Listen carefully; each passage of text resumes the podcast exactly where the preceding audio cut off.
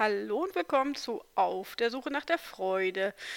Ja, das ist heute der zweite Teil meines Real Story Podcast und vorweg möchte ich sagen, wer neu ist, der sollte sich definitiv die erste Folge anhören. Die ist erschienen am 15. Januar und da erkläre ich ein bisschen, was es mit dem Projekt auf sich hat und ist halt der Beginn meiner Story. Also ja, empfehle ich jeden, der hier heute das erste Mal reinhört, spult nochmal zurück und holt, hört euch die erste Folge an. Ansonsten sind wieder zwei Wochen vergangen, seitdem ich die letzte Folge aufgenommen habe. Und ja, es passiert immer noch viel bei mir. Und was mich ganz besonders überrascht hat, sind wirklich die durchweg positiven Reaktionen auf den ersten Teil. Und egal, ob es Menschen waren, die ich real im richtigen Leben kenne oder die ich via Instagram kennengelernt habe oder ja, ganz neue Hörer. Ähm, ja, ich fand die Rückmeldungen total klasse und habe mich sehr, sehr gefreut. Und ja, es gibt mir immer wieder die Bestätigung, dass ich irgendwie doch auf dem richtigen Weg bin. Und ja, es ist ein sehr persönliches Projekt und ja, kostet mich immer wieder etwas Überwindung. Aber ich habe es jetzt auch wieder geschafft, mich ja, hinzusetzen und die nächsten Kapitel zu schreiben. Und ja, ich nehme dich heute weiter mit auf die Reise, meine Reise auf der Suche nach der Freude. Und ja, wünsche dir viel Spaß beim Zuhören. Und ja, wenn du mir ein Feedback hinterlassen willst, ähm, ja, ich höre alles sehr gerne. Jede Kritik, jeden, ja, jede Rückmeldung von euch freut mich einfach. Und ja, von daher geht's gleich munter weiter. Der Schuss. Januar 2001. Es ist wenige Wochen vor meinem Nullpunkt. Es passiert etwas, von dem ich erst 20 Jahre später begreife, was es ausgelöst hat. Ich habe Nachtschicht. Mein Streifenkollege und ich waren noch nicht so oft zusammen unterwegs. Mein eigentlicher Ausbilder hat frei. Das kommt relativ häufig vor. Ständig wechselnde Streifenpartner sind gerade in der Ausbildung nicht schön, aber anscheinend auch nicht anders möglich bei der Polizei. Mein Kollege und ich bekommen am frühen Abend einen Einsatz. Bürger haben Schüsse in einem Wohngebiet gehört. Dies sei bereits mehrfach in den letzten Tagen vorgekommen. Wir fahren in das Wohngebiet. Wir harren dort kurz aus, können aber nichts hören. Die Bürger werden aber vertröstet, dass die Schüsse wohl von einem nahegelegenen Schießstand kommen könnten. Nur wenige Stunden später kommen erneut Anrufe aus dem Wohngebiet. Wir fahren wieder an. Wir halten am Straßenrand, um kurz auszusteigen und zu lauschen. Und plötzlich fällt ein Schuss. Ein verdammt naher Schuss. Er muss aus unmittelbarer Nähe, Nähe abgegeben worden sein. Ich hocke mich intuitiv hinter die Beifahrertür. Mein Kollege teilt über Funk mit, dass ein Schuss gefallen ist. Meine Erinnerungen setzen diesem Zeitpunkt für eine Weile aus. Ich sehe nur noch, wie der Kollege kurz darauf allein in Richtung einer kleinen Gasse rennt. Aus dieser Richtung war der Schuss zu hören. Ich bleibe wie angewurzelt am Wagen. Es dauert wohl nicht lange, bis weitere Straf Streifenwagen kommen. Ich begleite diese Kollegen dann gemeinsam in die Gasse. Ich sehe dann im Erdgeschoss eines Hauses Licht. Und im Wohnzimmer sehe ich eine Person mit Militäroutfit. Ich sage meinen Kollegen Bescheid.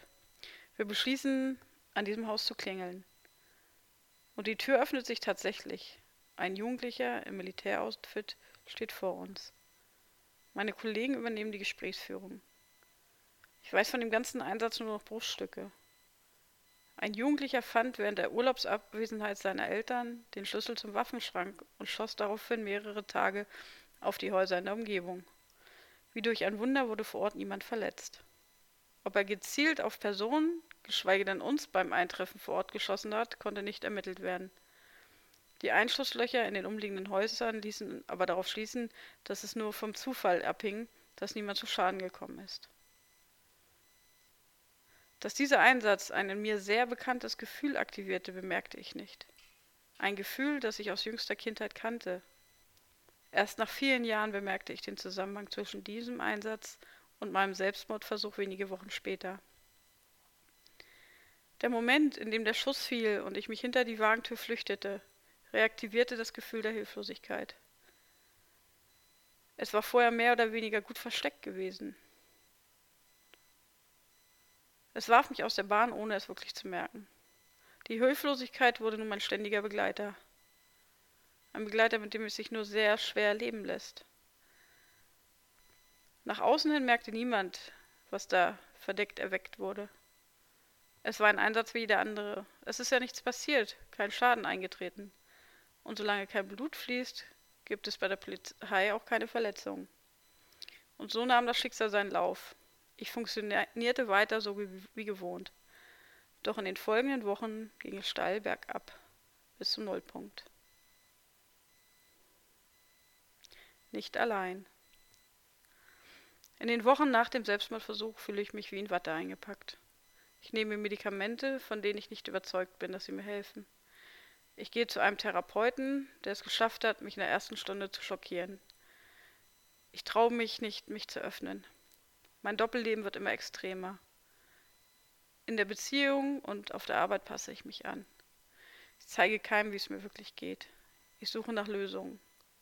Welche Wege kann ich noch gehen? Noch immer ist der Wunsch nach Ruhe sehr groß.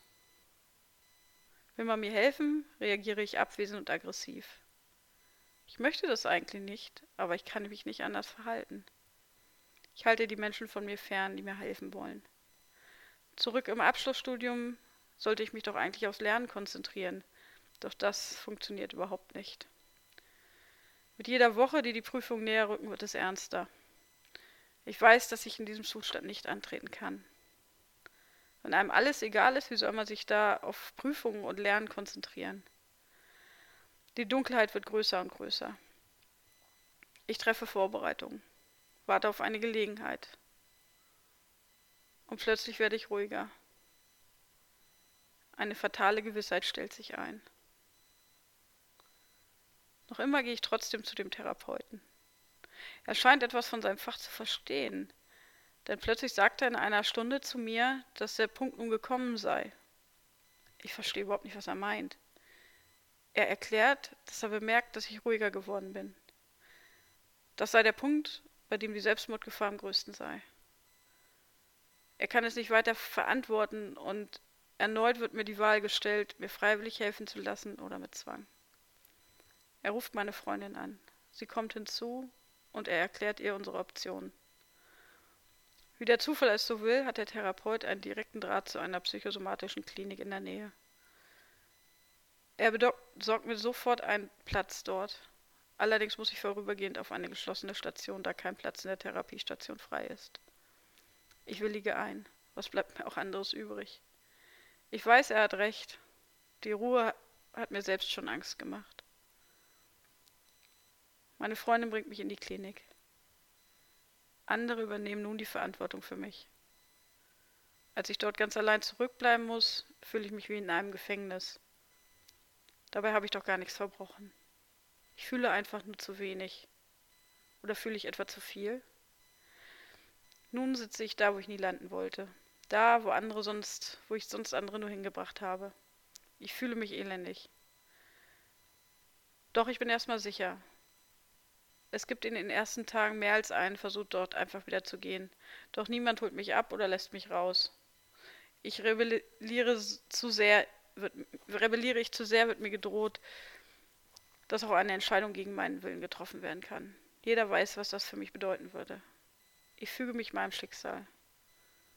Eine Woche dauert meine Rebellion an. Dann verstehe ich langsam, dass mir dort niemand etwas Böses will. Dass alle nur mein Wohl besorgt sind. Ich realisiere, dass es eine einmalige Chance ist in der Klinik. Eine, ohne die ich wohl nicht weitergemacht hätte. Nachdem diese Einsicht kam, wurde ich endlich auf die Therapiestation verlegt. Endlich wieder mit der Freiheit rauszukönnen, wann ich will. Ich muss mir das Zimmer allerdings mit zwei anderen jungen Frauen teilen. Zuerst bin ich davon überhaupt nicht überzeugt. Doch wahrscheinlich war es das Beste, was mir passieren konnte. Gegenüber meinen beiden Mitbewohnerinnen musste ich kein Versteckspiel mehr führen. Jede von uns war wegen ihrer ganz persönlichen Probleme hier. Und wir können offen reden. Irgendwie tut das ungewohnt gut. Im Laufe der Zeit öffnete ich mich dort immer mehr. Es gab tolle Mitpatienten, die sehr empathisch waren, und ich fing langsam an zu reden. Ich merkte, dass ich, ein, dass ich nicht der einzige Mensch auf der Welt mit diesen düsteren Gedanken war. Ich spürte in dieser Blase zum ersten Mal eine Art besondere Geborgenheit. Auch wenn diese nur auf Zeit war, setzte sie einen Funken Hoffnung in meiner sonst so verlorenen Seele. Eine meiner Mitbewohnerinnen treffe ich 18 Jahre später wieder und wir haben beide unser Leben auf die Reihe bekommen. Was uns verbindet, ist aber etwas ganz Besonderes. Neben dem wichtigen Kontakt zum Mitpatienten findet natürlich auch Therapie statt. Ich bin gegenüber meiner zugeteilten Therapeutin sehr skeptisch. Ich mache dicht. Ich kann mich auch kaum daran erinnern, wie diese Stunden eigentlich abliefen. Aber sie setzte einen ganz wichtigen Impuls.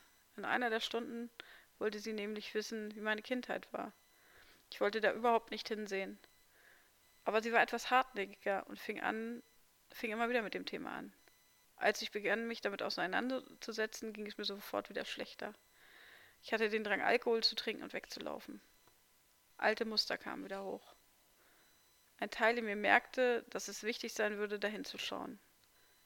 Ein anderer Teil hatte einfach nur Angst davor, was zum Vorschein kommen könnte. Ich war noch nicht so weit. Ich verbrachte insgesamt zwei Monate in der Klinik. Ich stabilisierte mich sehr gut, denn die Therapeuten verzichteten darauf, in die Tiefe zu gehen. Bei meiner Entlassung war ich wie ausgewechselt, voller Energie und positiv gestimmt. Ich realisierte allerdings, dass es, von, dass es nun an der Zeit war, auch wieder mit dem Studium weiterzumachen. Ich hatte Angst, wie dort die Reaktionen ausfallen würden. Ich hatte das Thema lange verdrängt, doch nun musste ich mich ihm stellen. Meine Studienkollegen hatten mir während meiner Klinikzeit bereits eine ganz tolle Karte geschickt. Das beruhigte mich schon ein wenig. Aber es war nun an der Zeit, mit meinem Vorgesetzten zu reden. Nach meiner Rückkehr suchte ich das Gespräch mit meinem Studiengruppenleiter. Er reagierte ganz fantastisch. Er gab mir zu verstehen, dass niemand an der Fähigkeit, dass ich eine gute Polizistin werden könnte, zweifelt. Er nahm mir alle Bedenken und setzte großes Vertrauen in mich. Nachträglich kann ich sagen, dass ich wohl zudem einige gute Frühsprecher hatte und meine Leistungen bis dahin auch sehr ansehnlich waren. Die Noten in den praktischen Zeiten waren durchweg sehr gut. Und es bedeutete mir unheimlich viel, dass er mir diese Rückmeldung gab. Sie beschlossen konkret, dass ich das Abschlussstudium aufgrund von Krankheit wiederholen konnte und das gab mir die nötige Zeit, wieder im Alltag anzukommen. Mir half das sehr. Und ich nutzte meine Chance genau ein Jahr nach dem Nullpunkt und wurde endlich Polizeikommissarin. Mein großes Ziel war erreicht. Indem ich Hilfe zuließ und anderen Menschen vertraute, konnte ich neue Erfahrungen machen. Es fühlte sich neu, aber sehr gut an. Ja, das waren wieder zwei weitere Kapitel. Und ja, ich freue mich, wie gesagt, über Rückmeldungen und am 15. Februar geht's weiter. Dann kommt die nächste Folge von Auf der Suche nach der Freude raus. Und ich wünsche euch alles Gute und ja, gebt nie die Hoffnung auf. Macht's gut.